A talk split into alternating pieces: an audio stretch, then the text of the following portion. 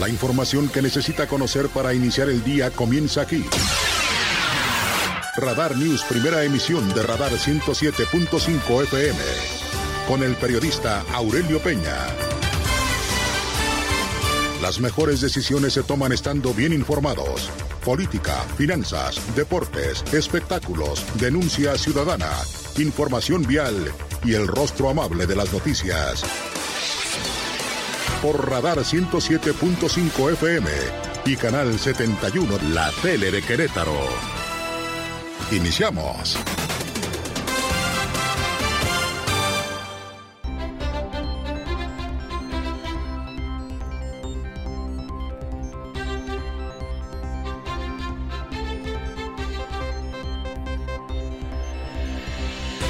¿Qué tal? ¿Cómo le va? Muy buenos días. Gracias. Además, los saludo como siempre con muchísimo gusto. Son las 6 de la mañana en punto.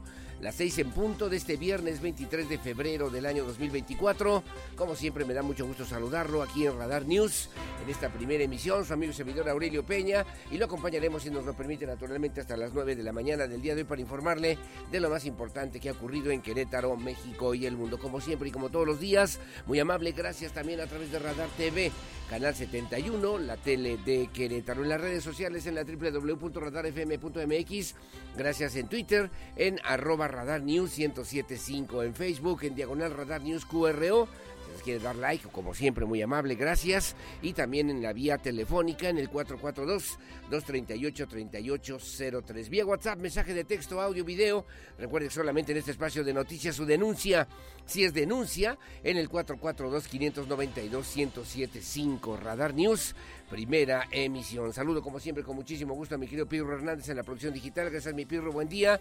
Gracias a Regina Marguta en la producción de la televisión y a Lucía Peña Nava en la coordinación general informativa. Bueno, con muchos temas interesantes, importantes que le debo referir también el día de hoy, ayer en la tarde-noche, en un evento en el Teatro de la República. Abogados representados también a nivel nacional y local pidieron poner freno al autoritarismo de Estado que obviamente representan pues las declaraciones más recientes del presidente de la República, Andrés Manuel López Obrador. Ayer el, el gobernador del estado, Mauricio Curi, también entregó entregó infraestructura del transporte público allá en la Sierra Gorda de Querétaro. Son 19 rutas que estarán ya funcionando eh, pues en esta zona del Querétaro, de Querétaro, allá en el norte del estado de Querétaro y obviamente pues también para equilibrar esta exigencia, este compromiso que por cierto hizo Curi González al principio de su administración ayer aquí en Querétaro, las diferentes fuerzas políticas representadas en el Instituto Electoral del Estado de Querétaro también firmaron un pacto de civilidad rumbo al próximo 2 de junio. También le comentaré que la Comisión Estatal del Agua, la Comisión Estatal del Agua, pues estableció ya un mecanismo, un sistema de detectores de fugas de agua en la zona metropolitana de Querétaro. Y la otra, dos más, que la doctora Claudia Sheinbaum tenía programada una visita para el día de mañana, 24 de febrero, Día de la Bandera. Bueno, cancelaron, cancelaron por razones de agenda. Eh, pues eh, su gira de trabajo, la reunión que estaba programada con militantes del partido Movimiento Regeneración Nacional en el estado de Querétaro, que estaba programada para mañana. Y finalmente, Gilberto sí, Gilberto no, que siempre sí, que siempre no, quedó borrado literalmente de las pues de las listas de las plurinominales a nivel federal el día de ayer en un proceso que llevó a cabo el Comité Ejecutivo Nacional del Partido Morena. Bueno, en las efemérides, cuando son las 6 con 4 de la mañana para el día de hoy, le debo referir también a usted que es hoy día justamente de la necesidad urgente de establecer mecanismos de control para tratar el mercurio. El mercurio es esta fecha que se estableció justamente como un compromiso nacional e internacional. Fue creada con la finalidad de dar a conocer las consecuencias negativas del comercio del mercurio en todo el mundo, así como también del tratado aprobado por 140 países para hacer frente a esta problemática por el mal uso del mercurio. Este convenio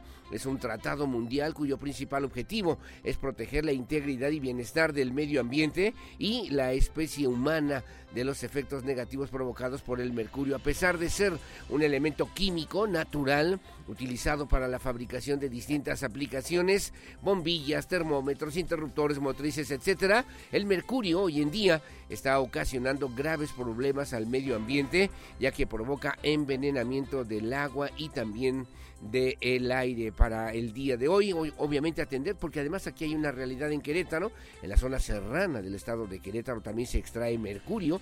Son temas importantes que obviamente tendrán que revisar y atender las autoridades estatales. Un día como hoy también, les recuerdo las efemérides, pero de 1792 nació en Jalapa, Veracruz, José Joaquín de Herrera, quien fuera presidente interino de México en septiembre de 1844 y presidente constitucional del 6 de diciembre de 1844 al 30 de diciembre de 1845 y luego otra vez el 3 de junio de 1848 cuando estaba todavía previo a lo que sería en la historia nacional la República restaurada en la época de la Reforma hasta 1851 que concluyó su último mandato presidencial de quien fuera presidente de México, José Joaquín de Herrera. Como siempre, muy amable y gracias por el favor de su compañía. Son las 6 de la mañana con 7 minutos.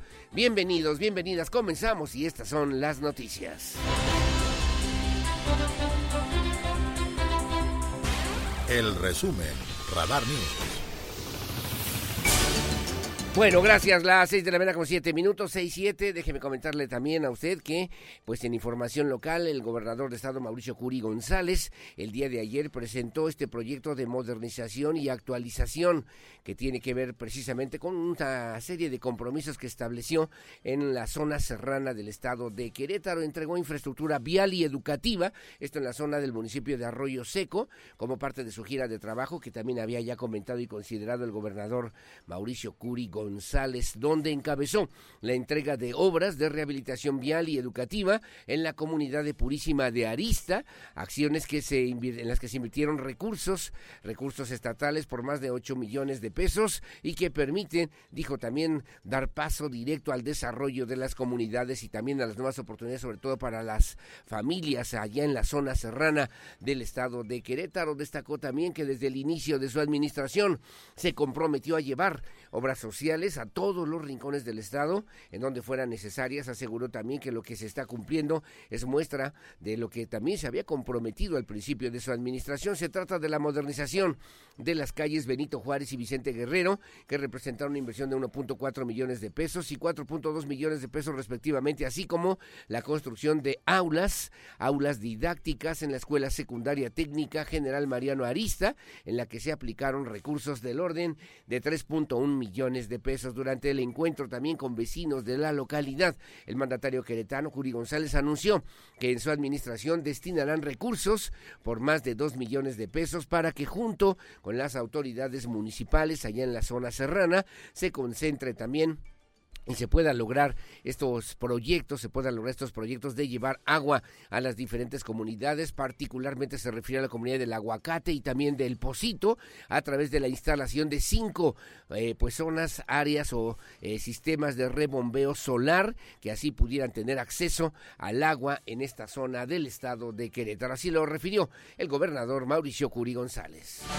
La inversión más importante que podemos hacer es en la educación de nuestras niñas y de nuestros jóvenes. Por eso, hoy con orgullo entregamos dos aulas didácticas para la Secundaria Técnica General Mariano Arista con una inversión de más de 3 millones de pesos. Estos espacios dignos y adecuados ayudan a nuestros estudiantes a aprender y a crecer. Todas estas obras son para beneficio de más de 2.900, 2.900 habitantes. Quiero decirles que estamos aquí para ustedes, trabajando codo a codo. Este gobierno es de puertas abiertas y oídos atentos, siempre dispuestos a escuchar y actuar en favor de nuestra gente. Bueno, ahí estuvo el secretario de Obras Públicas, Desarrollo Urbano y Obras Públicas del Estado de Querétaro, el arquitecto Fernando González Salinas, precisó también que para dar seguimiento a esta exigencia, esta encomienda, este encargo del gobernador Curi González en Arroyo Seco, también se construye el futuro de Querétaro. Purísima de Arista, dijo es la localidad más poblada en el municipio, en aquel municipio, donde además se han invertido en calles, en las calles ya puntualmente de la cabecera municipal para su total transformación. Los alcances de esta obra que contempla la modernización de casi medio kilómetro de calles con pavimento de empedrado empacado. Los detalles técnicos los daba a conocer de esta manera el secretario de Desarrollo Urbano y Obras Públicas, el arquitecto Fernando González Salinas. La instrucción del gobernador ha sido clara, impulsar la calidad de vida y a través del mejoramiento de su infraestructura. Y lo estamos logrando.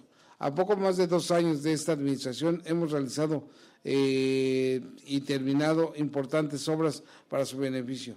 Nunca antes en gobierno había, se había invertido tanto en obra pública. Muy pronto veremos todos sus beneficios que se traducen en una mejor calidad de vida para todos ustedes. Bueno, ahí estuvo la presidenta municipal de Arroyo Seco, Ofelia del Castillo Guillén, subrayó también que con la entrega de estas obras, el gobierno de Querétaro pone de manifiesto el esfuerzo que se dedica día a día a lograr este desarrollo y progreso que también requiere, que también necesita, que también exige la zona serrana del estado de Querétaro. Bueno, después el gobernador este pues se presentó esta otra también ya acción de gobierno que tiene que ver con eh, pues la modernización y actualización y regularización del transporte público allá en la zona serrana del estado de Querétaro. Es un, es un tema importante, dio el banderazo de salida es que le llaman proyecto de modernización, ¿no? Ya, ya está funcionando, ya va a funcionar, ya están listas las 19 rutas del transporte público, actualización y regularización del transporte público allá en la zona serrana del estado de Querétaro, que tiene que ver con la puesta en marcha de más rutas para enlazar comunidades y también ofrecer servicio eh, Crew Ride con el que se podrán viajar hacia los diferentes destinos al interior del estado de Querétaro y también a otros destinos, incluso a nivel nacional. Destacó que ambos anuncios de movilidad no tienen precedente y conectarán a las familias serranas con un mejor destino. En este tenor también comentó Curi González que la siguiente,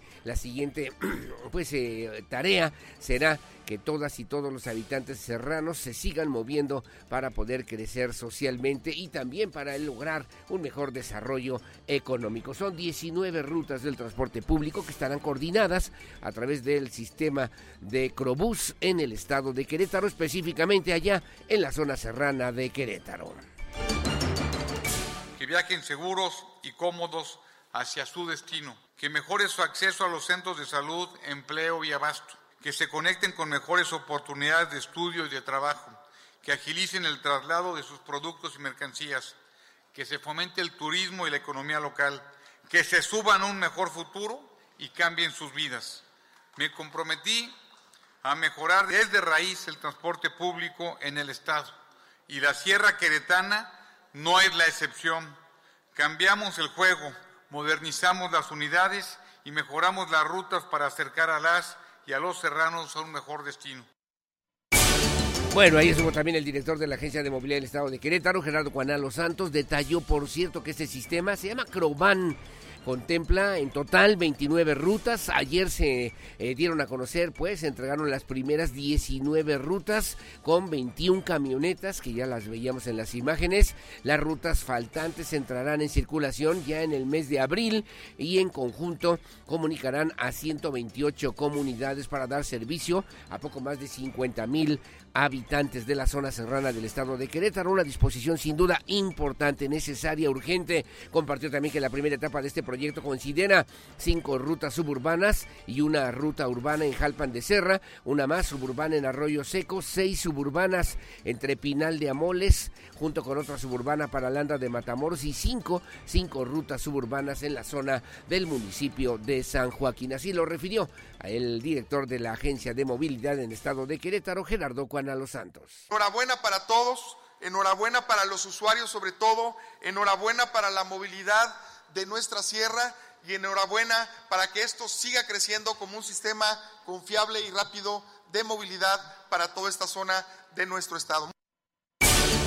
Bueno, sin duda un hecho sin precedentes en el estado de Querétaro con esta atención y compromiso que había hecho el gobernador Curi González al principio de su administración. Las seis de la mañana con 15 minutos. Bueno, y después ya de regreso, tuvo que regresar eh, de manera eh, pues rápida a la capital queretana. El gobernador ya en el Teatro de la República fue testigo, testigo de honor en la inauguración del décimo noveno Congreso Nacional eh, de la Barra Mexicana y Colegio de Abogados que se llevó a cabo aquí en la capital queretana. Ahí el titular del Poder Ejecutivo, Mauricio Curi González, atestiguó este evento importante que marca, marca también una ruta importante sobre todo para el fortalecimiento del Estado de Derecho junto con los integrantes de la barra mexicana y del Colegio de Abogados, Asociación Civil y con el tema el derecho en el México que viene. Bueno, pues el objetivo fue analizar y también poner sobre el tintero, discutir pues el futuro, el futuro de la abogacía del derecho en nuestro país, promover la excelencia profesional y fortalecer la colaboración entre abogados y juristas. La inauguración fue encabezada por el ministro Luis María Aguilar Morales,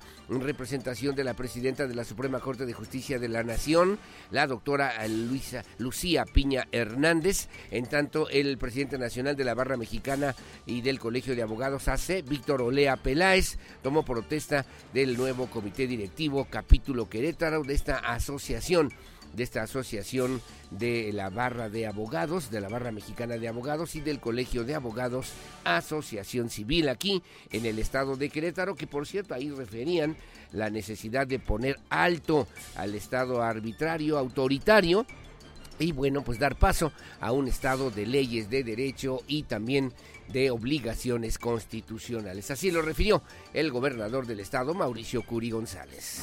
En Querétaro reconocemos y valoramos el incansable compromiso de nuestros jueces y magistrados con la imparcialidad y la justicia.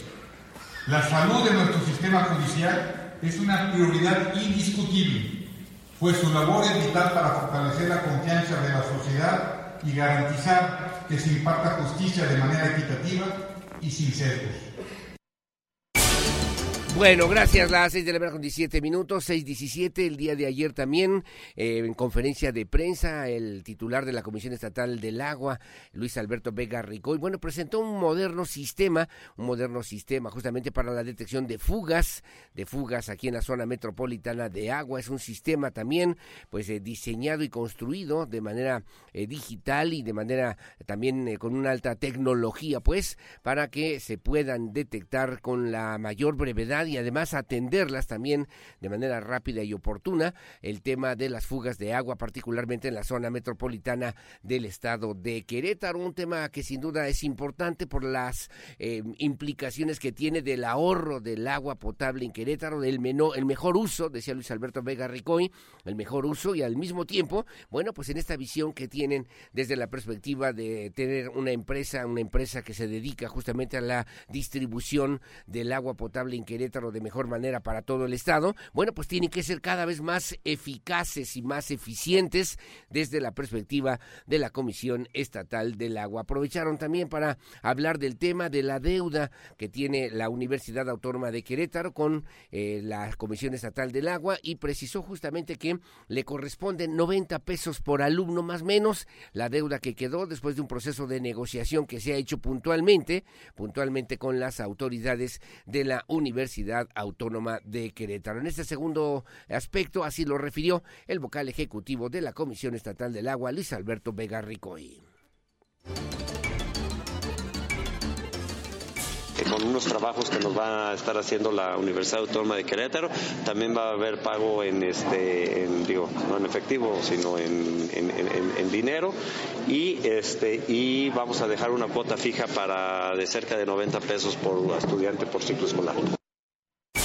Precisó también que se han reunido ya con la nueva rectora, con la doctora Silvia Maya Llano. Han establecido también acuerdos para resolver la falta de pago que tuvo la universidad durante, pues al menos 12 años, bajo el argumento de que la ley orgánica de la UAC los eximía de dicho pago. Por cierto, que promovió en su tiempo, cuando era rector de la UAC, el doctor Gilberto Herrera Ruiz. Bueno, pues se está resolviendo, se está atendiendo ya esta situación para actualizar y sobre todo, sobre todo también, pues darle una nueva relación en la administración de la Universidad Autónoma de Querétaro y también de la Comisión Estatal del Agua. Señalar que durante la administración de Gilberto Herrera y de Tere García Gasca en la rectoría, bueno, se argumentó que la ley orgánica del agua que establecía que la, la universidad, pues eh, como un organismo público de educación, no estaba obligada a pagar el servicio. Sin embargo, el vocal afirmó que esta obligación está establecida en la propia constitución del Estado de Querétaro. Bueno, como siempre, muy amable, gracias. Son las 6 de la mañana con 20 minutos.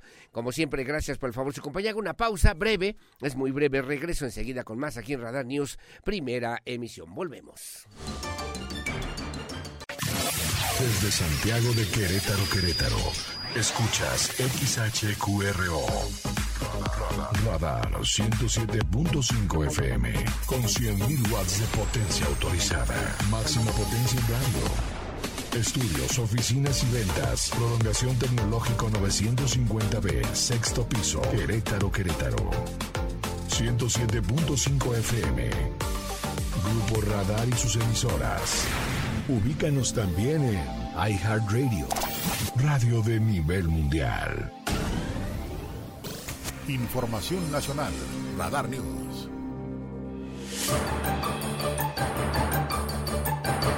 Bueno, muy amable, gracias. Eh, gracias, son las 6 de la mañana con 27 minutos, 6.27. En Información Nacional le debo referir también que el día de ayer en la tarde-noche, debido justamente a las situaciones climatológicas, se estableció la contingencia ambiental allá en la Ciudad de México. Le debo referir que se espera que en las próximas horas por lo menos se anuncie si continúa o no esta contingencia ambiental en la, en la capital de la República Mexicana. Así lo determinaron también las autoridades allá en la Ciudad de México precisaron justamente que se estaba ya activando la fase 1 de contingencia ambiental en la zona del Valle de México. Lo refirieron ayer en la tarde, a las 3 de la tarde del día de ayer. Se espera que ya en las próximas horas de esta mañana se pueda definir si continúa o no esta contingencia en fase 1. Lo anterior debido a que en los últimos días se ha mantenido una fuerte influencia en un sistema de alta presión sobre el centro del país. Está generando cielo despejado, ambiente brumoso y formación de pues inversiones térmicas, las famosas inversiones térmicas con la consecuente acumulación de contaminantes y reducción de la visibilidad. Es una condición en conjunto con alta radiación solar prevaleciente además a lo largo del día y vientos débiles con dirección variable dentro de la zona del Valle de México que provocan también estancamiento, estancamiento de los eh, precursores de ozono y la formación e incremento de este contaminante que ayer referían justamente y de esta manera el establecimiento de esta fase 1. Le reitero, en las próximas horas se dará a conocer si continúa o no, si se sigue esta contingencia, si es que usted va a viajar a la Ciudad de México. 6 de la mañana con 28 minutos, 6.28 y la otra, una reunión que sostuvo el día de ayer, o como también usted se enteró, hay un tema de una publicación en el periódico New York Times que señalan diferentes situaciones al gobierno del presidente Andrés Manuel López Obrador. No hay una implicación formal personal puntual en contra del mismo presidente, pero el día de ayer se tensaron un poquito pues estas relaciones entre México y Estados Unidos, pero también ayer el presidente López Obrador tuvo una reunión con Larry Fink, es presidente y consejero de BlackRock, la empresa de gestión de activos más grande en el mundo, una reunión que bueno, pues es importante sin duda alguna para nuestro país, junto con el presidente Larry Fink, el presidente de esta empresa y consejeros de esta empresa de gestión de activos, la más importante a nivel internacional. El encuentro se llevó a cabo en privado, en Palacio Nacional, fue donde se dio a conocer justamente eh, por parte de la oficina de la Presidencia de la República esta reunión para pues eh, recibir, platicar, hablar de proyectos importantes junto con el director de uno de los fondos de inversión más importantes del mundo. Es un hombre inteligente que pocos saben, que es eh, politólogo de profesión, decía en sus cuentas de en sus cuentas personales el presidente de la República en medio pues del escándalo tanto de las declaraciones recientes en el tema de la relación con la Suprema Corte de Justicia de la Nación y también en medio de lo que tiene que ver con la publicación de este medio informativo el New York Times que ha señalado diferentes situaciones que por cierto refieren que el día de hoy darán a conocer nuevos temas, nuevos datos a propósito de estas indagatorias en las que el presidente López Obrador dijo ayer pidiendo que, pues el gobierno de Estados Unidos de Joe Biden revise esta cuestión, esta situación que afecta sin duda alguna a la, pues, eh, a, la, a, la, integridad, pues, a la estabilidad en nuestro país. Las seis de la mañana con 30 minutos. El clima, el pronóstico del tiempo, temperatura y las recomendaciones antes de salir de casa. El clima en Radar News.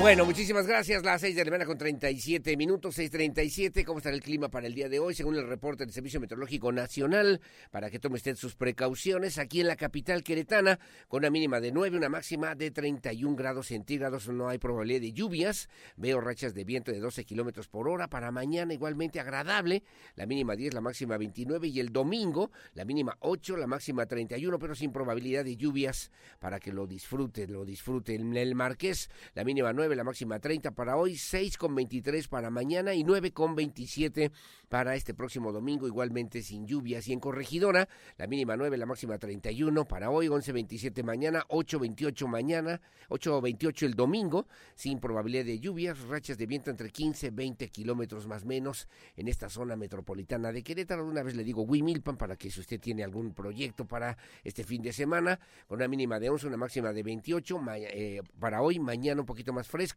6 con 20 y el domingo 8 con 24. Y en Amelco de Bonfil, la mínima 6, la máxima 25 para hoy, 4 con 18 mañana y el domingo 2 con 23 sin probabilidad de lluvias aquí en Amealco de Bonfil. En San Juan del Río, la mínima 10, la máxima 30 grados centígrados. En Tequisquiapan, 8 con 30. En Pedro Escobedo, 10 con 30. Y en Ezequiel Montes, la mínima 12, la máxima 29. Llego hasta Cadereyta, 12 con 28 para el día de hoy. Y en San Joaquín, ahí en la zona serrana del estado de Querétaro, la mínima 9, la máxima 21 grados centígrados. Así lo refiero ya del otro lado oriente del estado de Querétaro, en Colón, la mínima 10, la máxima 28. Tolimán, 10 con 29, sin probabilidad de lluvia, rachas de viento de 10 kilómetros por hora. Y en Peñamiller, 13 con 30. Para hoy, mañana, 9 con 25. El domingo, 11 con 27. Y terminamos en Pinal de Amoles, con una mínima de 8, una máxima de 21 grados centígrados para el día de hoy. Ya en Jalpan de Serra, el Enjalpan, la mínima 15, la máxima 29, sin lluvias, 8 kilómetros por hora, las rachas de viento. Para mañana 12 con 25 y el domingo 10 con 23, ligeramente nublado, pero sin probabilidad de lluvias. Y en Landa de Matamoros, 11 con 28 para hoy, 10, 20 para mañana. Ahí sí, mañana me marca 40% de probabilidad de lluvias. Y el domingo, la mínima 8, la máxima 18, sin lluvias allá en Landa de Matamoros. Terminamos en el municipio de Arroyo Seco con una mínima de 13, una máxima de 27 para hoy, mañana 9.26 y el domingo 9.22 sin probabilidad de lluvias por lo menos en este fin de semana. A nivel nacional se espera un ambiente caluroso, ha bajado ya la probabilidad de lluvia sobre la mayor parte del territorio nacional. El Frente Frío número 37 se desplazará sobre el noreste, perdón usted, el noreste oriente del país, va a interactuar con un canal de baja presión que se extenderá sobre el sureste mexicano, originará lluvias e intervalos de chubascos en dichas regiones. Además, la masa de aire frío asociada a este frente provocará un refrescamiento de las temperaturas vespertinas en las zonas del norte, noreste, oriente de México y bancos de niebla sobre estas regiones, así como fuertes rachas de viento con componente norte en las costas de Tamaulipas y de Veracruz. Han referido justamente pues el Servicio Meteorológico Nacional. Se esperan temperaturas entre 35 y 40 grados ya para esta mañana en Sinaloa, en Nayarit, Jalisco, Colima, Michoacán, Guerrero, Morelos, Oaxaca, en la zona de la costa de Oaxaca, Chiapas también en la costa y Campeche, además de Yucatán para el día de hoy, según así lo da a conocer, lo refiere el Servicio Meteorológico Nacional.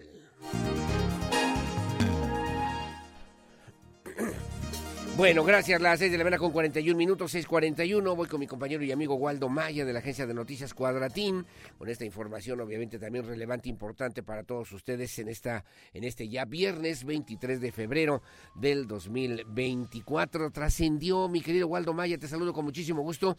Ayer había pues cierta preocupación de los padres de familia de un colegio particular aquí en la capital queretana, porque un jovencito, un jovencito, pues... Eh, se le ocurrió, comentó, junto con sus otros compañeros, que iba a llevar un arma a la escuela. Obviamente provocó la atención y la preocupación no solamente de los padres de familia, de las autoridades de este centro escolar, es una escuela particular aquí en la capital queretana.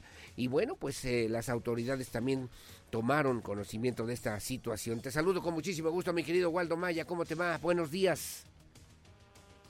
¿Qué tal? Muy buenos días. Buen día. Y bueno, pues sí, una situación un poco pues intrigante y alarmante a la vez, bueno, pues derivado de esta situación, puesto que se habría referido acerca de rumores en el que, bueno, pues un alumno de segundo año de secundaria de este colegio particular que se encuentra ubicado en la colonia Niños Héroes. Esto ya pertenece a la zona centro de la capital queretana y es que se refería que presuntamente iba a utilizar pues armas de fuego en contra de alguno de sus compañeritos, puesto que se trataba de algún tema relacionado con el eh, pues hechos de bullying. Cabe señalar que, bueno, pues esta situación habría alertado también a padres de familia, así como a los mismos maestros, incluso, bueno, pues algunos alumnos, eh, bueno, pues notificaron a sus padres para que tomaran pues acciones, puesto que se encontraban temerosos de esta situación. Algunos padres de familia regresaron a esta institución desde temprana hora por sus hijos para evitar alguna situación de riesgo. Sin embargo, bueno, pues eh, ante esta situación fueron los directivos de este colegio particular quienes eh, notificaron a través de un comunicado que tomaron acciones al respecto. Se refiere de que el menor, bueno, pues eh, se le negó la entrada a esta escuela y posteriormente, bueno, pues se notificó a las autoridades de educación, en este caso la Secretaría de Educación del Estado, eh, pues al ser un colegio particular, eh, no depende exactamente de, la UCED, sino, eh, bueno, pues de la Secretaría de Educación del Estado, para que se tomaran cartas en el asunto y así poder, pues, determinar en cuanto a la situación administrativa tanto del menor como de sus padres para llegar, pues, a una solución, a un acuerdo y bueno, pues garantizar en todo momento la integridad, seguridad de los demás alumnos. Sí, tenían un poquito de temor. A nosotros nos llamaron los padres de familia, nos mandaron incluso un audio que estuvo circulando entre los padres de familia de este colegio particular, como bien lo refieres, mi querido Waldo Maya, porque pues había preocupación, eh, molestia, incluso ante una situación de esa naturaleza que entiendo atendieron de manera correcta las autoridades educativas. Después también se enteraron las autoridades de educación en el estado de Querétaro para intervenir puntualmente, brindar atención y apoyo, resguardar esta zona, digamos, con eh, pues eh, personal capacitado para atender esto, que pudo haber sido un mal comentario, una un tema que no venía al caso de algún muchachito que se le ocurrió eh, decir o amenazar de esa manera a otro de sus compañeros, que como tú bien lo refieres se vuelve bullying, como se llama ahora, pero que atendieron puntualmente por lo menos las autoridades escolares, las autoridades educativas y hasta este momento no tenemos reporte de ninguna otra situación al respecto, mi querido Waldo Maya. Así es, eh, por fortuna solamente queda hasta el momento eh, bueno, pues en un audio o en un, en un rumor, incluso, bueno, pues no llega o no pasa a mayores, afortunadamente, debido a la intervención de las autoridades.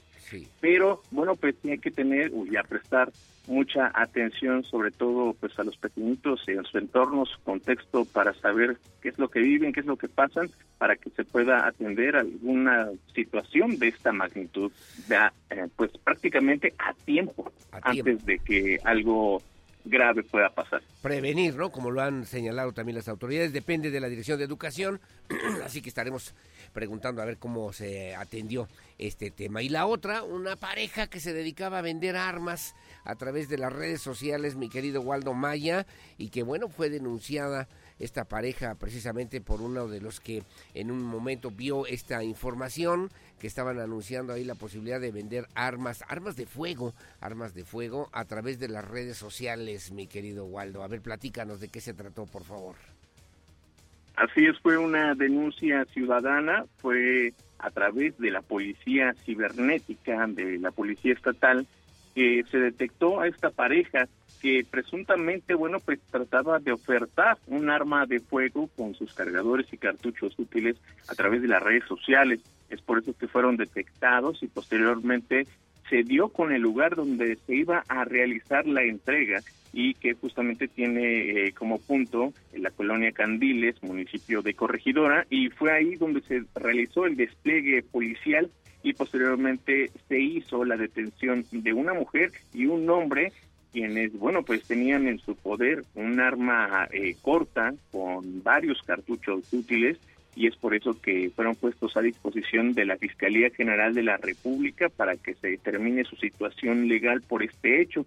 Y bueno, pues eh, cabe destacar, bueno, pues todo este rastreo que realizó la Policía Cibernética para poder detectar que efectivamente, bueno, pues se trataba de una situación de riesgo y ahora, bueno, pues en redes sociales incluso se trata de vender este tipo de armas eh, que pues puede estar al alcance de cualquier persona. Y es por eso que, bueno, pues por eso se realizó este rastreo, este patrullaje cibernético para poder dar con el paradero de estos dos presuntos responsables. Que ya están detenidos, que es también lo más importante. las 6:47 de la mañana rápidamente nos da tiempo, pues este accidente, otro automovilístico, accidente automovilístico en la carretera en la avenida Paseo 5 de Febrero, cerca ahí en el cruce con la autopista 57. Al parecer eh, se perdió el control, un, conductor por una falla mecánica, entiendo yo, creo que se le ponchó una llanta, algo así pasó mi querido Waldo Maya. Platícanos, por favor.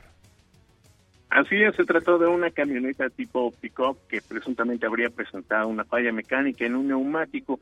Sin embargo, bueno, pues el conductor circulaba a exceso de velocidad cuando se incorporaba de Paseo 5 de Febrero, como bien lo mencionas, a la autopista 57, dirección Ciudad de México, y justo en la curva, bueno, pues ya no pudo controlar la dirección y es por eso que trata de orillarse, sin embargo, a consecuencia de la velocidad y los demás vehículos también circulaban a la par, bueno, pues impide que este conductor pueda eh, controlar la unidad y termina volcado justo en el conellón divisorio entre carriles centrales y laterales, a altura de la colonia Lomas de Casablanca. Por fortuna, el conductor llevaba puesto el cinturón de seguridad y esto fue lo que lo salvó de que tuviera algunas lesiones de gravedad. Fue, eh, bueno, pues auxiliado por algunas personas que ahí se encontraban, salió eh, por fortuna, por su propio pie y a la llegada de los servicios de emergencia, bueno, pues solamente fue valorado, sin embargo, se descartó que tuviera alguna lesión de consideración y no ameritó ser trasladado al hospital. Eh, bomberos, personal de protección civil municipal, estatal, incluso, bueno, pues policías municipales, agentes de vialidad, elementos de la Guardia Nacional se hicieron presentes para mitigar riesgos, brindar el abanderamiento correspondiente y ya una vez que se mitigó como tal alguna situación de riesgo a los demás automovilistas, bueno, pues se procedió a retirar esta camioneta con apoyo de una grúa. Sin embargo, este hecho de tránsito dejó afectación a la circulación por varios minutos. Bueno, completa la información como siempre. Gracias, Waldo Maya. Te mando un abrazo, saludos, que tengas buen día y aquí estamos al pendiente por si algo novedoso ocurriera. Gracias. Muchas gracias, muy buenos días. Gracias y buenos días de la agencia de noticias Cuadratín, reportero profesional, léalo también en el periódico diario de Querétaro. Hacemos una pausa, una pausa, regreso enseguida con más, son las 6.50 de la mañana, con lo que se publica en la prensa nacional y también en la prensa queretana. Volvemos. Porque siempre estamos cerca de ti, síguenos en nuestras redes sociales, en Facebook Radar News Querétaro, en Instagram arroba Radar News 1075 FM. En Twitter, arroba Radar News 1075. Radar. Para estar al día, necesitas saber qué pasa en México. Estas son las notas más importantes de los periódicos nacionales en Radar News. Bueno, muy amable, gracias. Las 6.56 de la mañana, rápidamente el periódico Reforma dice el día de hoy, revela New York Times indagatoria de Estados Unidos por narco apoyos dice que dieron los Zetas 4 millones de dólares. Según diario, al final Washington abandona pesquisa. Un reportaje del diario The New York Times reveló ayer que el gobierno de Estados Unidos indagó posibles vínculos de aliados del presidente Andrés Manuel López Obrador con cárteles de la droga después de que asumió el cargo en diciembre del 2018. Sin embargo, la investigación fue abandonada para evitar conflictos con el gobierno mexicano. Según el Times, no se abrió indagatoria directa contra Andrés Manuel López Obrador, sino sobre algunos de sus colaboradores más cercanos. Refieren la fotografía. Andrés Manuel López Obrador reemplazó ayer a Estados Unidos a responder por la publicación del New York Times. Horas más tarde, el portavoz el portavoz del Consejo de Seguridad Nacional de la Casa Blanca, John Kirby, negó que exista alguna investigación al respecto. Reclama Andrés Manuel López Obrador injerencia. No hay nada, dice la Casa Blanca. Precisa, dice que el presidente López Obrador afirmó ayer que es falso el reportaje del New York Times sobre posibles vínculos de aliados suyos con cárteles de la droga y pidió a Estados Unidos informar sobre dichas indagatorias que autoriza a un país a meterse en la vida interna de otro. Cuestionó el presidente López Obrador. Revira New York Times es una táctica preocupante luego de exhibir el cuestionario enviado a Andrés Manuel López Obrador y los datos personales de la periodista Natalin Kitroft de New York Times cuestionó al presidente que cuestionó el presidente mexicano. Esta es una táctica preocupante e inaceptable por parte de un líder mundial en un momento en que las amenazas contra los periodistas van en aumento. Hemos publicado el artículo en cuestión y respaldamos nuestro trabajo de investigación y a los periodistas que van en pos de la información en donde sea que se encuentre, señaló el New York Times a través de un mensaje. Luego, en otra información, captura la Fiscalía General de la República a enlace de cárteles eh, después de 15 cateos en edificios y casas de la Ciudad de México, Estado de México, Chiapas, Nuevo León. La Fiscalía General de la República capturó a Hugo Enrique Cruz Hernández, el Barbas, presunto enlace de los llamados cárteles del Golfo Sinaloa Tepito y cártel Nuevo Imperio allá en la Ciudad de México. Y luego también bloquea unidad, unidad, unidad de inteligencia financiera, cuentas de la facultad de la UNAM. La unidad de inteligencia financiera eh, bloqueó dos cuentas bancarias de la facultad de medicina de la UNAM por una investigación de lavado de dinero. Y luego dice cuates, cuotas y consolaciones. Morena registró piezas claves de la cuarta transformación, corcholatas derrotadas, sindicalistas, expanistas, expriistas y, ex, y exfutbolistas. Dice también quiénes serán, quiénes serán también candidatos. Daniel Azaf, jefe de la ayudantía del presidente López Obrador, Napoleón Gómez Urrutia, líder sindical de mineros, que también van a San Lázaro, Pedro Aces, líder sindical de la CATEM, Cuauhtémoc Blanco, exfutbolista y gobernador de Morelos, eh, Javier Corral, exgobernador panista de Chihuahua, Alejandro Esquer, secretario particular del presidente López Obrador, y Alejandro Murat, expriista y exgobernador de Oaxaca, además de Marcelo Ebrard, ex canciller, ex canciller y ex precandidato. Dice hoy el periódico Reforma a nivel nacional. El análisis de la información más importante de los diarios queretanos, a continuación en Radar News. Bueno, gracias. Las 7 de la mañana en punto en el diario de Querétaro, que dije mi amigo Mario León Leiva, dice ocho columnas. Curi lleva a la sierra mejora de transporte. Primeras 19 rutas de Crobús, avances sin precedentes con la conexión de cinco municipios, otras 10 rutas en segunda etapa que estarán funcionando en este mismo año. Estacionamiento de la Cruz listo para el próximo mes de marzo aquí en Querétaro. Presenta Roberto Sosa a Pueblito. El alcalde, el alcalde de aquella demarcación entregó el título de registro de marca ante el Instituto Mexicano de la Propiedad Industrial INPI de la Artesanía de Corregidora. Se crea una identidad de las tradiciones en Colón. Inicia Manuel Montes, ciudad universitaria y 75 puñaladas. Hay un misterio en el corral de comedias, un espeluznante crimen, dos sospechosos y pistas. Resuelve el caso con 100 teatro. Solo quedan cuatro funciones que además lleva a cabo mi amigo Manuel Laredo, al que le mando un fuerte abrazo. Dice hoy el diario de Querétaro en la columna Cuarto de Guerra. Dice también compromiso Mauricio Cuni.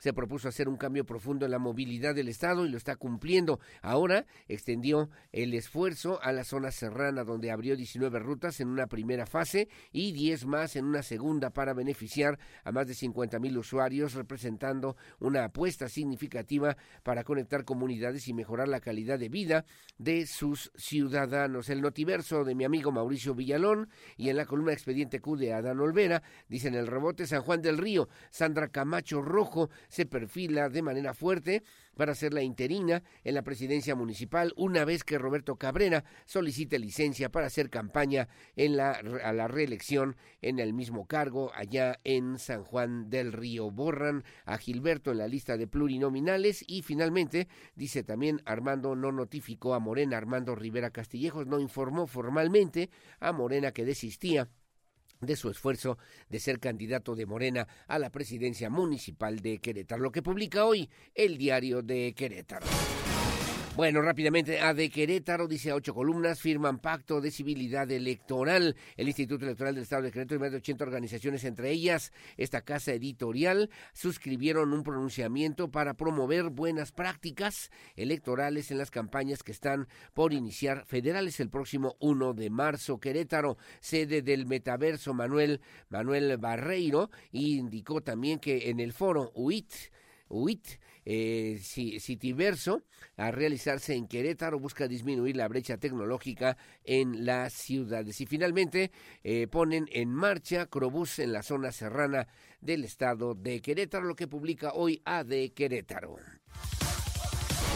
7 con 13, finalmente, 7 con 3 de la mañana, finalmente en el periódico Noticias, la verdad de cada mañana, dice ocho columnas, movilidad y crecimiento. Inicia Mauricio Curi en la sierra el proyecto de modernización del transporte público al dar el banderazo de salida a este proyecto de modernización, actualización y regularización del transporte público en la Sierra Gorda. El gobernador Curi González aseveró que esta región del estado se seguirá moviendo para seguir creciendo. Firman organismos y medios de comunicación pronunciamiento en favor de la transparencia y de la civilidad en el proceso electoral. La educación es la base de todo y también responsabilidad de todos, dice Felifer Macías. Juventud, semilla de un porvenir más próspero. INE y OPLES, pilares de la democracia en México, dice Lupita Murguía. Y finalmente asiste Mauricio Curi al décimo noveno Congreso Nacional de la Barra Mexicana de Abogados que se llevó a cabo aquí en Querétaro, en el Teatro de la República. Lo que publica hoy el periódico Noticias, la verdad de cada mañana.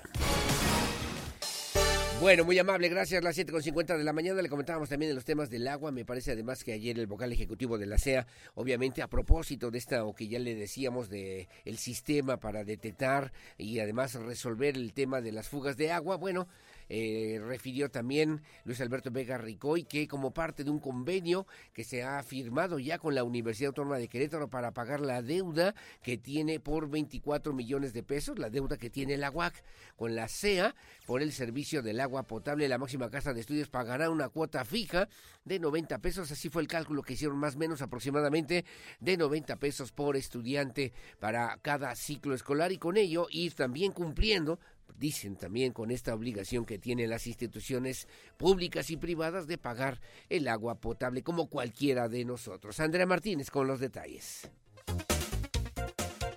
La Universidad Autónoma de Querétaro pagará una cuota fija de 90 pesos por estudiante por cada ciclo escolar. Esto como parte de un convenio que firmará con la Comisión Estatal de Aguas para que la máxima casa de estudios pague la SEA la deuda que tiene por 24 millones de pesos por el servicio de agua. El vocal ejecutivo de la Comisión, Luis Alberto Vega Ricoy, informó que este convenio también contempla establecer una permuta con trabajos que la UAC hará a la SEA. También habrá un pago con dinero, así como la cuota fija de 90 pesos por estudiante por ciclo escolar. Una permuta más bien, con unos trabajos que nos va a estar haciendo la Universidad Autónoma de Querétaro. También va a haber pago en, este, digo, no en efectivo, sino en, dinero. Y, este, y vamos a dejar una cuota fija para de cerca de 90 pesos por estudiante por ciclo escolar. Vega Ricoy agregó que el convenio se suscribirá antes de que concluya este mes y entonces se darán a conocer los detalles de los mecanismos finales. El vocal ejecutivo de la ASEA reiteró que, de acuerdo con la Constitución, la UAC tiene la obligación de pagar el adeudo de agua y la rectora Silvia Maya afirmó tiene toda la voluntad de llegar a un acuerdo. Para Grupo Radar, Andrea Martínez. Bueno, muy amable, gracias. Las 7.52 de la mañana, como siempre, gracias en este esfuerzo informativo. Le comentaba al principio de este espacio de noticias que el gobernador estuvo ayer en la Sierra Gorda de Querétaro, Mauricio Curi, encabezó el arranque del proyecto de modernización, actualización y regularización del transporte público, allá en la zona serrana del estado de Querétaro, a través de la empresa Crobús. Es un nuevo esquema es un nuevo esquema que pues eh, contempla, por cierto, dos tipos de transporte público, los cuales son el Crovan y CroRide, que así le han llamado por lo menos allá en la zona serrana. Aseguró que con estos nuevos servicios, con este nuevo esquema, bueno, los habitantes de esta Sierra Gorda tendrán también mayor oportunidad, mayor movilidad en el transporte público en Querétaro. También Andrea Martínez con los detalles. El gobernador del estado, Mauricio Curi González, encabezó el arranque del proyecto de modernización actualización y regulación del transporte público en la Sierra Gorda de Querétaro a través de la empresa Crobús. Esto en el marco de su gira de actividades que realizó por esa zona del estado este jueves. Este nuevo esquema contempla dos tipos de transporte público, los cuales son Croban y CroRide. En su mensaje, el mandatario estatal aseguró que con este nuevo esquema, los habitantes de la Sierra Gorda tendrán mayor movilidad para que se puedan trasladar a los centros de salud, a sus empleos y a las escuelas, por lo que garantizó que esta zona de Querétaro se seguirá moviendo para crecer.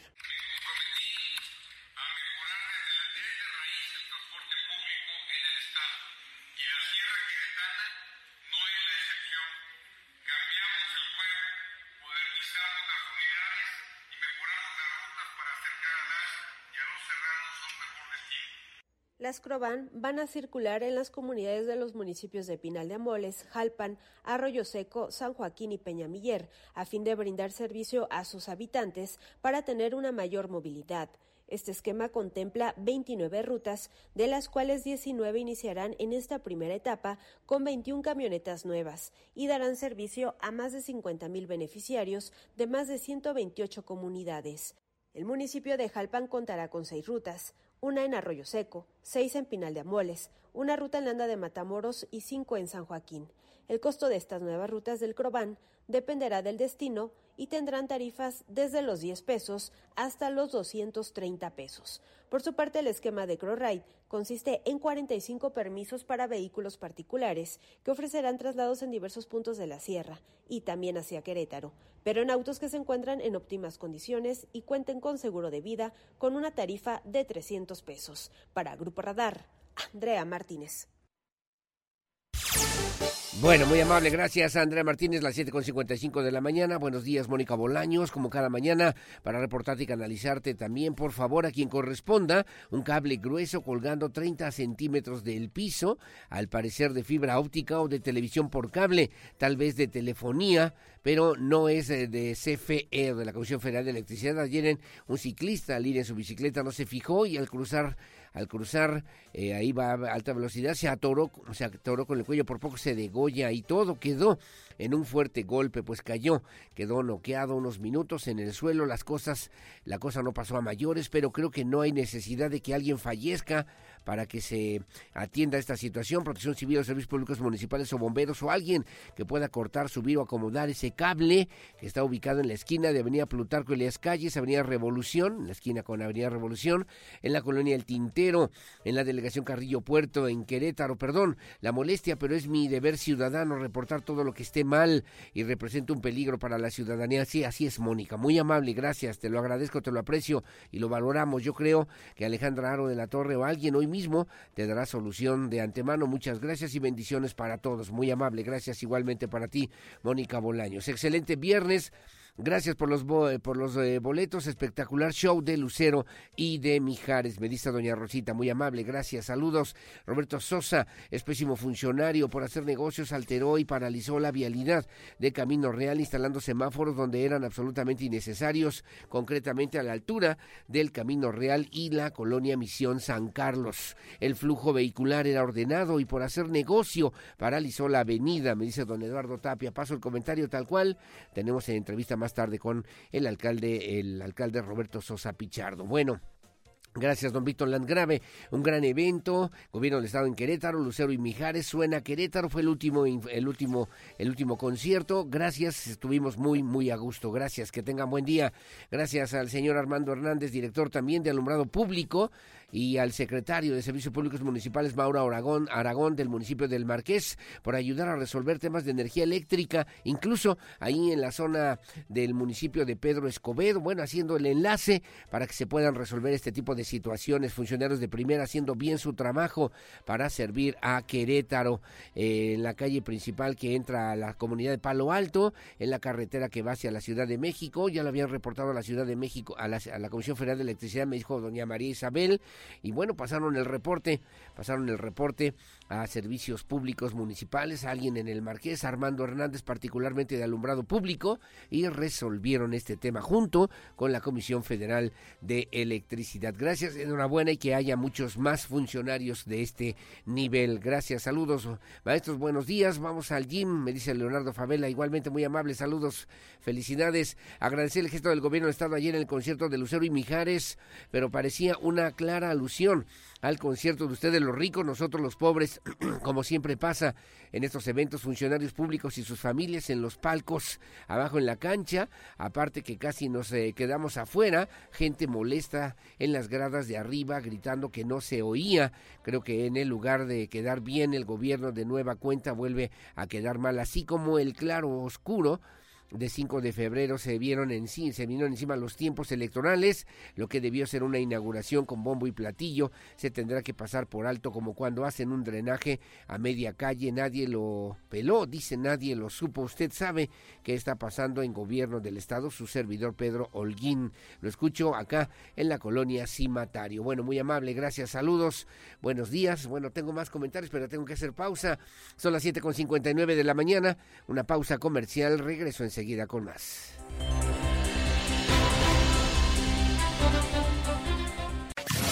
Desde Santiago de Querétaro, Querétaro, escuchas XHQRO. Radar 107.5 FM con 100.000 watts de potencia autorizada. Máxima potencia en radio. Estudios, oficinas y ventas. Prolongación tecnológico 950B, sexto piso, Querétaro, Querétaro. 107.5 FM. Grupo Radar y sus emisoras. Ubícanos también en iHeartRadio, radio de nivel mundial. La entrevista Radar News. Bueno, muy amable, gracias. Las 8 de la mañana con 7 minutos, 8-7. Le mando un saludo muy afectuoso a mi querida Cintia, Cintia Armenta, que nos hace favor también de sintonizarnos. Y que bueno, me dice su papá, Luis Armenta Bucio, eh, que pues eh, dice hace 22 años recibí el regalo más hermoso, ser padre de una hermosa, de una hermosa niña. Felicidades, mi querida Cintia Bucio, que nos hace favor acompañarnos. Saludos a Sandra, igualmente a su mamá y bueno, a toda la familia que el día de hoy nos hace favor de sintonizarnos. Van rumbo a la Politécnica de Santa Rosa Jauregui, ahí estudia fisioterapia. Y bueno, gracias también a Mariano, a Marianito, a su hermano que también nos hacen favor de acompañarnos y de sintonizarnos para desearle felicidades a mi querida Cintia Bucio, que hoy nos hace favor también de acompañarnos en esta mañana. Gracias, las 8 de la mañana con 7 minutos. Enhorabuena y felicidades. Bueno, está en la línea telefónica y le agradezco mucho, le aprecio mucho, está el presidente municipal de Corregidora, Roberto Sosa Pichardo. Gracias, mi querido alcalde, mi querido Roberto, ¿cómo te va? Muy buenos días. Estimado Lelo, qué, qué, gusto saludarte, muy buenos días, un saludo a ti y a todo tu auditorio. Como siempre, muy amable, gracias. Que quedamos pendientes en hablar un poquito de estos temas recientes en tu administración municipal que tienen que ver con la atención a la salud, el Instituto Municipal de la Salud en Corregidora, que obviamente se vuelve en una realidad, un compromiso cumplido, pero algo que, que tú también habías ya planteado desde el principio de tu administración municipal y que sin duda atenderá uno de los temas más importantes, más eh, pues necesitados de la sociedad que tiene que ver con la salud, mi querido Roberto Sosa. Sí, fíjate que estamos bien contentos porque lo pudimos lograr.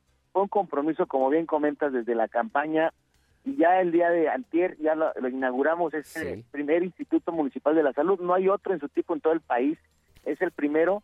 Y la verdad es que estamos contentos porque, como tú bien sabes, hay temas que competen a la federación, al Estado, pero también nosotros aquí en Corregidora decidimos entrarle de verdad de, de frente y de fondo. Entonces, con este, la creación de este instituto, hoy atenderemos a la población abierta.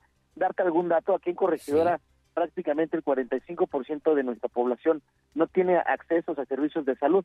Y con este instituto vamos a poder a ellos recibirlos y vamos a brindar ahí eh, atención básica, vamos a tener podólogos. Fíjate que era un tema que yo no traía tanto en el radar y en el diagnóstico que hicimos para la creación del, instituto salió que era bien necesitado este servicio de los podólogos.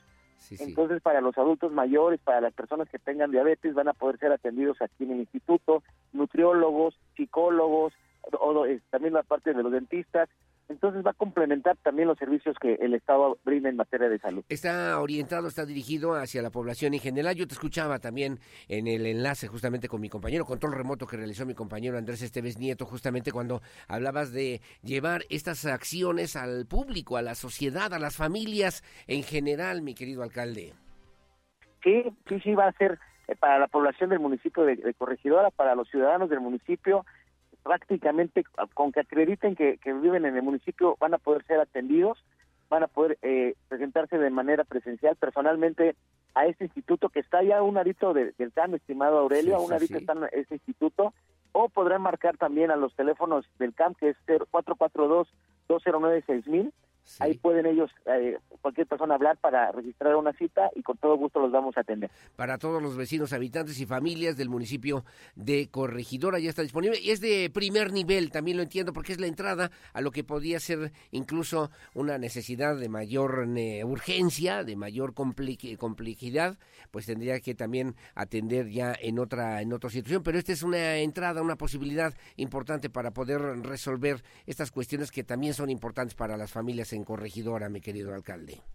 Sí, es medicina preventiva de primera de primera atención para que la gente pueda ir atenderse y de esta manera pues tratar de, disminuir algo que se pudiera complicar porque ya en temas de especialidades sí tendrán que ser atendidos ya en otra institución.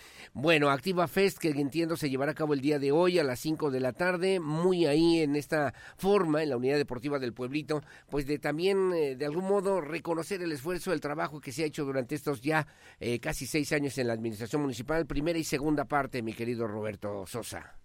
Sí, acá fíjate que como bien lo comentas, eh, la verdad es que yo tengo bien claro, lo he dicho mucho, yo tengo clarísimo que el tiempo de las mujeres ha llegado. Creamos nosotros desde el inicio de mi gobierno la primera Secretaría de la Mujer en todo el estado de Querétaro y hoy a partir de esta secretaría no tienes idea la cantidad de, capacitaciones, talleres, cursos en que estamos empoderando a nuestras mujeres, estamos poniendo herramientas para que puedan salir adelante, saquen a sus familias adelante.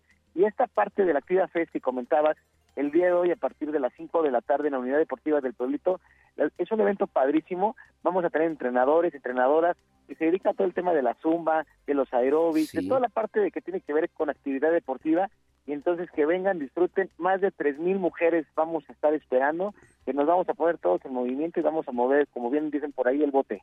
Oye, ¿y solo para mujeres? ¿Solo para mujeres? No, es, es, es, dirigido para ellas, porque en su general, pero sí, quien, quien quiera puede venir, pueden venir también hombres, jóvenes, lo que sea, va a estar padrísimo, vengan y disfruten de este evento. Ah, bueno, quiero, quiero aprovechar el tiempo porque también hay un tema que tiene que ver con las inversiones, el desarrollo económico. Obviamente, Corregidora, perdón, y lo digo con todo respeto, ha dejado de ser ese el pueblito de lo que conocimos y, y sabemos todos contiene una gran relevancia, una gran importancia, pero también dándole un giro hacia un desarrollo económico muy importante, un desarrollo industrial también importante en la zona metropolitana de Querétaro, mi querido Roberto.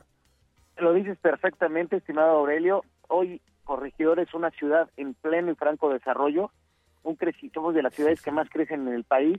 Las inversiones siguen llegando, en, mis dos periodos como alcalde llegaron más de 800 millones de pesos de inversión privada, perdón, 800 mil millones de pesos de inversión privada directa, y eso de verdad que nos ha ayudado muchísimo porque se están generando empleos bien pagados, los jóvenes que están también estudiando en las universidades, en las escuelas tecnológicas, están teniendo esta alternativa para encontrar posibilidad laboral y entonces muy contentos de que sigan y que las, las empresas crean en el municipio. Pudimos consolidar el proyecto de un parque industrial, siguen llegando empresas no solamente de México, sino ya también de otros países, y esto nos viene muy bien para que continúe el desarrollo económico en el municipio. Sin duda alguna. Y con ello bien lo comentas el tema de los jóvenes, porque has eh, reforzado, has reforzado el programa de becas, el programa de becas que lleva y atiende a los jóvenes de las diferentes comunidades. Además, lo platiqué con, con, Rafael Montoya, tu secretario de Desarrollo Social, el tema de los calentadores, los tinacos, obviamente esta visión social que deben tener las administraciones municipales, mi querido Sosa, Roberto Sosa. Sí, la verdad es que es bien importante, eh, Aurelio, toda la parte del tejido social.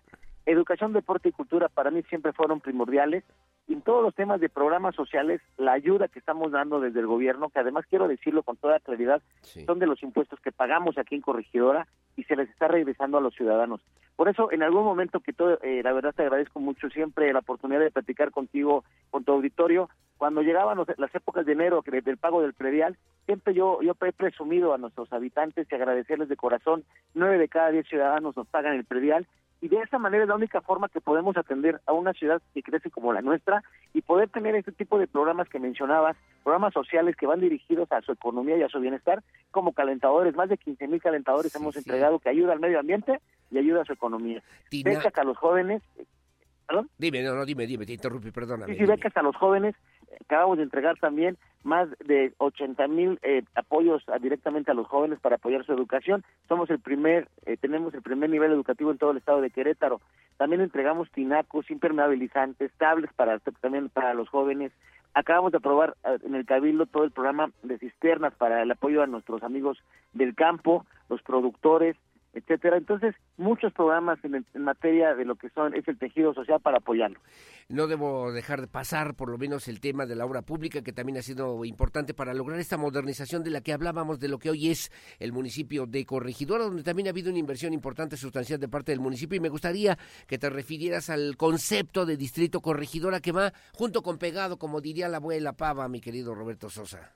sí, sí, mucha obra pública Además, agradecerle mucho al gobierno del Estado, nuestro gobernador desde el día uno siempre nos apoyó con obras que eran muy importantes, como el puente de Santa Bárbara, la 413, la 411, la verdad, muchas obras de infraestructura, pero en proyectos estratégicos, el turismo, para mí, tú lo sabes bien, fue mi, yo quise siempre darle y detonar que Corregidora se convirtiera en un destino turístico, hoy estamos en ruta de lograrlo, más de 600 mil visitantes logramos que vinieran al, municipio el año pasado. Con todo este distrito corregidora es una serie de elementos que hemos platicado mucho que hacen una experiencia imperdible el tema de la visita al municipio la pirámide la ruta de los museos la plaza Gran Cue con el buen monumental que tenemos ahí tenemos la escalinata de la colonia Emiliano Zapata toda la parte de la gastronómica, nuestras fiestas a la, en honor a la Santísima Virgen que acaban de pasar, y todo esto acabamos de, también inauguramos hace un par de días una sala inmersiva en el, en el museo que también inauguramos, entonces muchos elementos para que la gente pueda seguir viniendo, disfrutando de que Corregidora hoy ya es un destino turístico. Roberto Sosa, dice un paso muy importante el tema de la salud, como ya lo comentabas en este Instituto Municipal, justamente de atención a la salud en el municipio que tú gobiernas y que, bueno, tiene que ver con también la propuesta que hiciste y que rompió paradigmas en el tema de la movilidad y del transporte público. Me acuerdo cuando nos platicabas, mira, son camionetas, son movivan, es para mujeres, para que puedan llegar y que puedan transportarse, llegar a trabajar, llevar a, a sus hijos a la escuela y se ha convertido en un tema muy importante estratégico. Esos programas van a continuar, eh, Roberto Sosa. Eso es lo que yo quisiera, ya ya decidirá la siguiente administración, pero me parece que no hay manera de que ese tipo de programas, tú sabes que cuando llegan los, nuevos llegan los nuevos gobernantes se hace un análisis y es natural la revisión de lo que funciona y de lo que hay que cambiar. Pero ese tipo de programas que tú has comentado muy bien y te agradezco de verdad siempre haber eh, informado responsablemente a toda la población, creo que deben de continuar. Movivan hoy es un es un de verdad es una es una respuesta a todas las necesidades de movilidad de corregidora, más de 20, 25 camionetas en más de 10 rutas en lo ancho y, largo de todo el municipio, y nos ayudan a mover a nuestras mujeres en un principio, pero además ya ahora adultos mayores, estudiantes de bachillerato, y de verdad acercarlos a las troncales de Crobus en Corregidora le entramos también bien fuerte a este tema y me parece que dio muy buen resultado. Oye, ayer estuvo el gobernador de Estado, Mauricio Curi González, allí en la zona serrana con temas de transporte público y comentábamos, ¿no? Acá entre los amigos, ya sabes, eh, oye, Corregidora lo inició de manera importante, muchos incluso decíamos, oye, pero ¿qué no van en otro camino, en otro terreno, en otro, en otro carril? No, no, es integrarlo al esquema de desarrollo que se está planteando justamente de manera integral al tema del transporte público en Querétaro, mi querido Roberto Sosa, finalmente. Sí, nos sumamos, fue un esfuerzo conjunto. Este diseño del programa Movivan fue diseñado en, en aquel entonces con el Instituto de Movilidad de, Querétaro de Transporte. Entonces, pues fueron esfuerzos, no nos estorbamos, al contrario, nos complementamos y nos ayudamos. Bueno, pues atentos como siempre, Roberto Sosa Pichardo. ¿Cuándo vas a pedir licencia? Porque entiendo que vienen los tiempos. ¿Vas a participar también electoralmente? ¿Cuándo vas a pedir licencia de tu cargo? Sí, muchas gracias, gracias de verdad. Primero, una vez más, agradecerte de corazón a ti, estimado Aurelio, a todo tu auditorio siempre viene al pendiente de, lo que pasó aquí desde, desde el inicio de mi gobierno y bueno, pues siempre de verdad agradecidos. Y sí, como comentas, llegaron los tiempos y bueno, yo pediré primeramente Dios el próximo viernes, pero jueves 29 de febrero en sesión de Cabildo la licencia para poderme eh, enfocar de lleno a participar en el siguiente proceso electoral que como sabes voy a participar en una en una candidatura al cuarto distrito federal del estado de Querétaro. Correcto, y que obviamente estaremos al pendiente y atentos. Yo también que lo haces público, yo también lo hago de la misma manera, porque siempre estuviste dispuesto, siempre atento, siempre dispuesto para atender pues las exigencias de los medios de comunicación, particularmente en este en Radar News en esta primera emisión, pero pues que son también exigencias de las y los ciudadanos. No te quiero dejar ir porque me están preguntando y de la seguridad, ¿qué le puede decir el alcalde Roberto Sosa Pichardo? ¿Podemos hablar un poquito sobre ese tema breve? Por supuesto, nosotros desde el día uno fue el, mayor reto que tuve en el gobierno y lo va a seguir siéndolo desafortunadamente por la situación que vive el país, los estados vecinos, los municipios que tenemos alrededor de Corregidora, está muy complicado, pero nosotros también lo hemos platicado, prácticamente la mitad del presupuesto lo meto en temas de seguridad. Ayer por la noche inauguré un módulo más de seguridad que se suman a toda la red de módulos de seguridad que tenemos a lo largo y ancho del municipio. Tenemos el C4 renovado, pudimos subir el sueldo a los policías en este presupuesto 2024.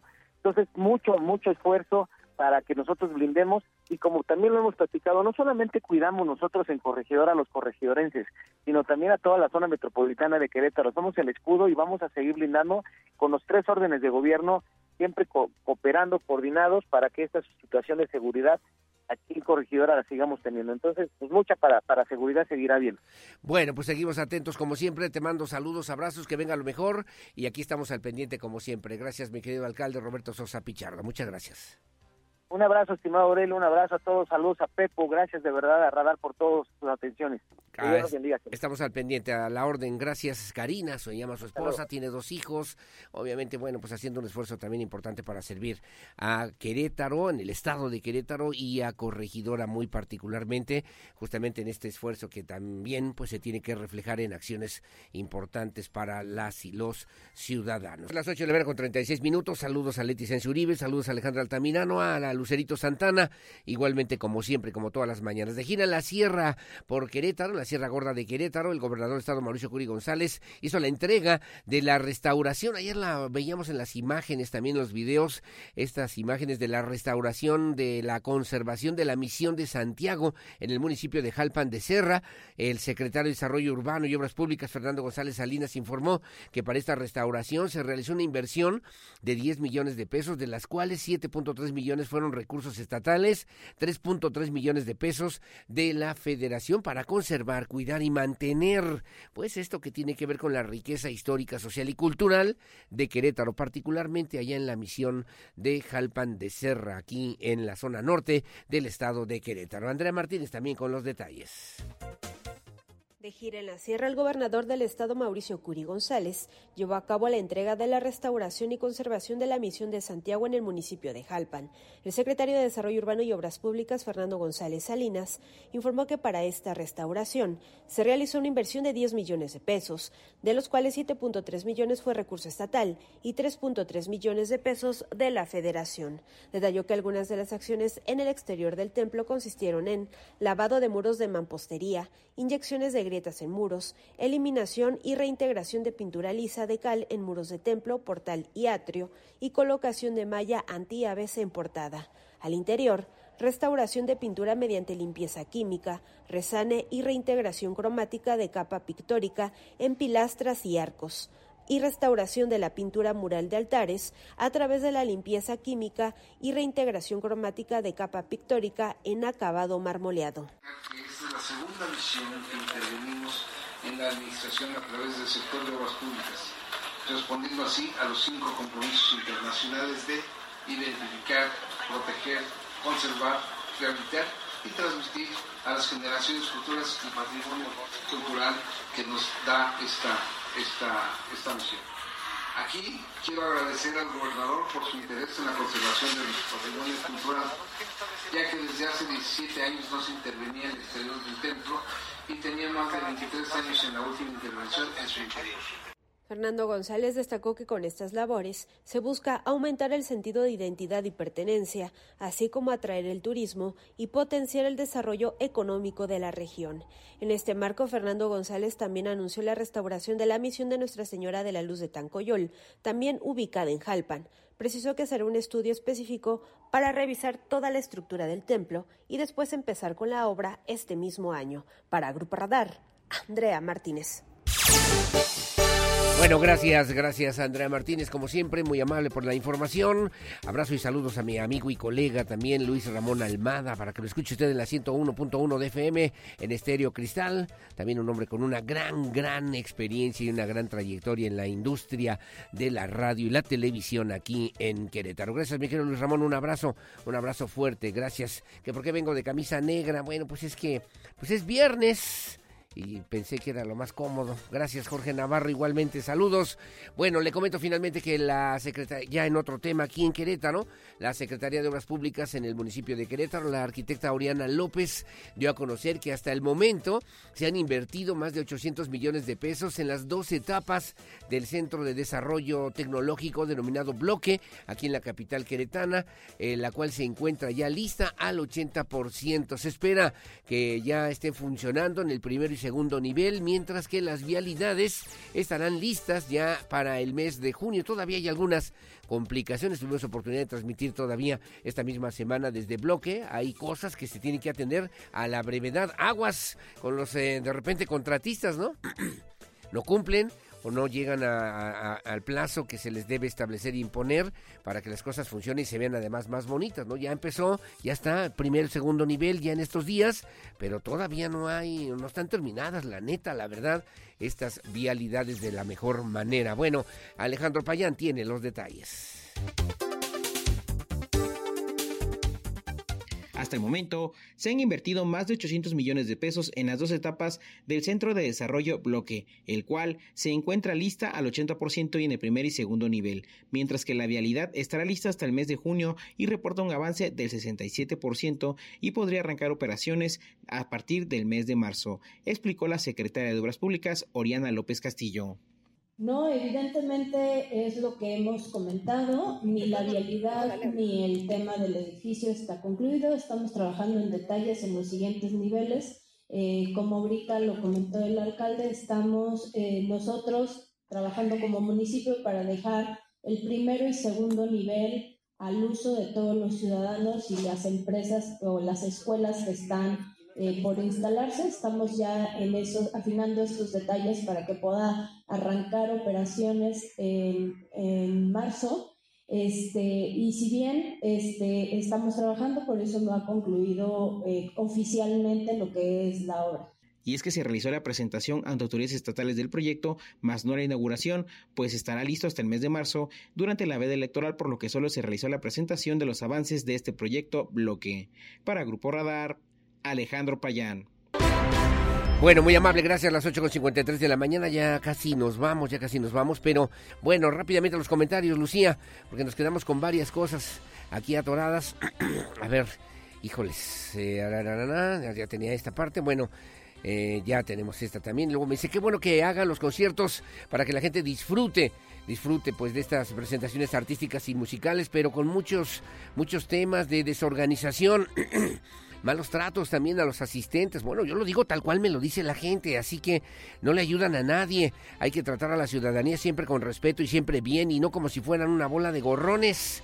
Me dice don Jorge Ayala, gracias, gracias, ¿eh? Para algunos que se sienten los dueños, ¿no? De las cosas. Ahí va. Saludos, licenciado, aquí escuchándolo como todos los días para agradecerle los boletos que nos obsequiaron para el evento de Lucero y de Mijares. Estuvo excelente, que tenga gran fin de semana, me dice don Hugo Jaramillo. Saludos, don Hugo, buenos días. Me lo comentaban preguntarle a, Roberto Sosa sobre la inseguridad, si lo hicimos.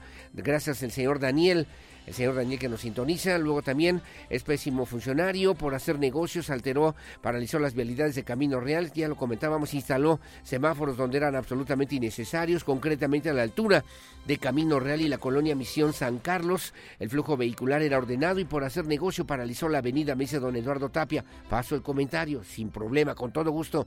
Buenos días. Muy agradecida por los boletos al concierto de Lucero y Manuel Mijares. Estuvo de lujo. Que tenga bonito fin de semana. Soy la señora Miriam Bouret Castillo. Ah, qué bueno que le gustó y qué bueno que la pasaron bien. De eso se trata.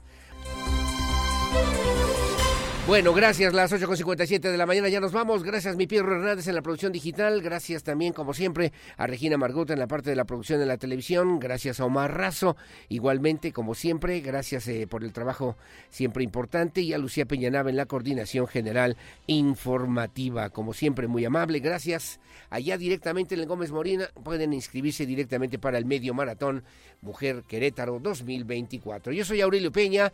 Gracias por su compañía. Sobre todo, mucho agradezco y el favor de su confianza, le digo siempre, con la fuerza de la verdad. Buenos días y hasta mañana.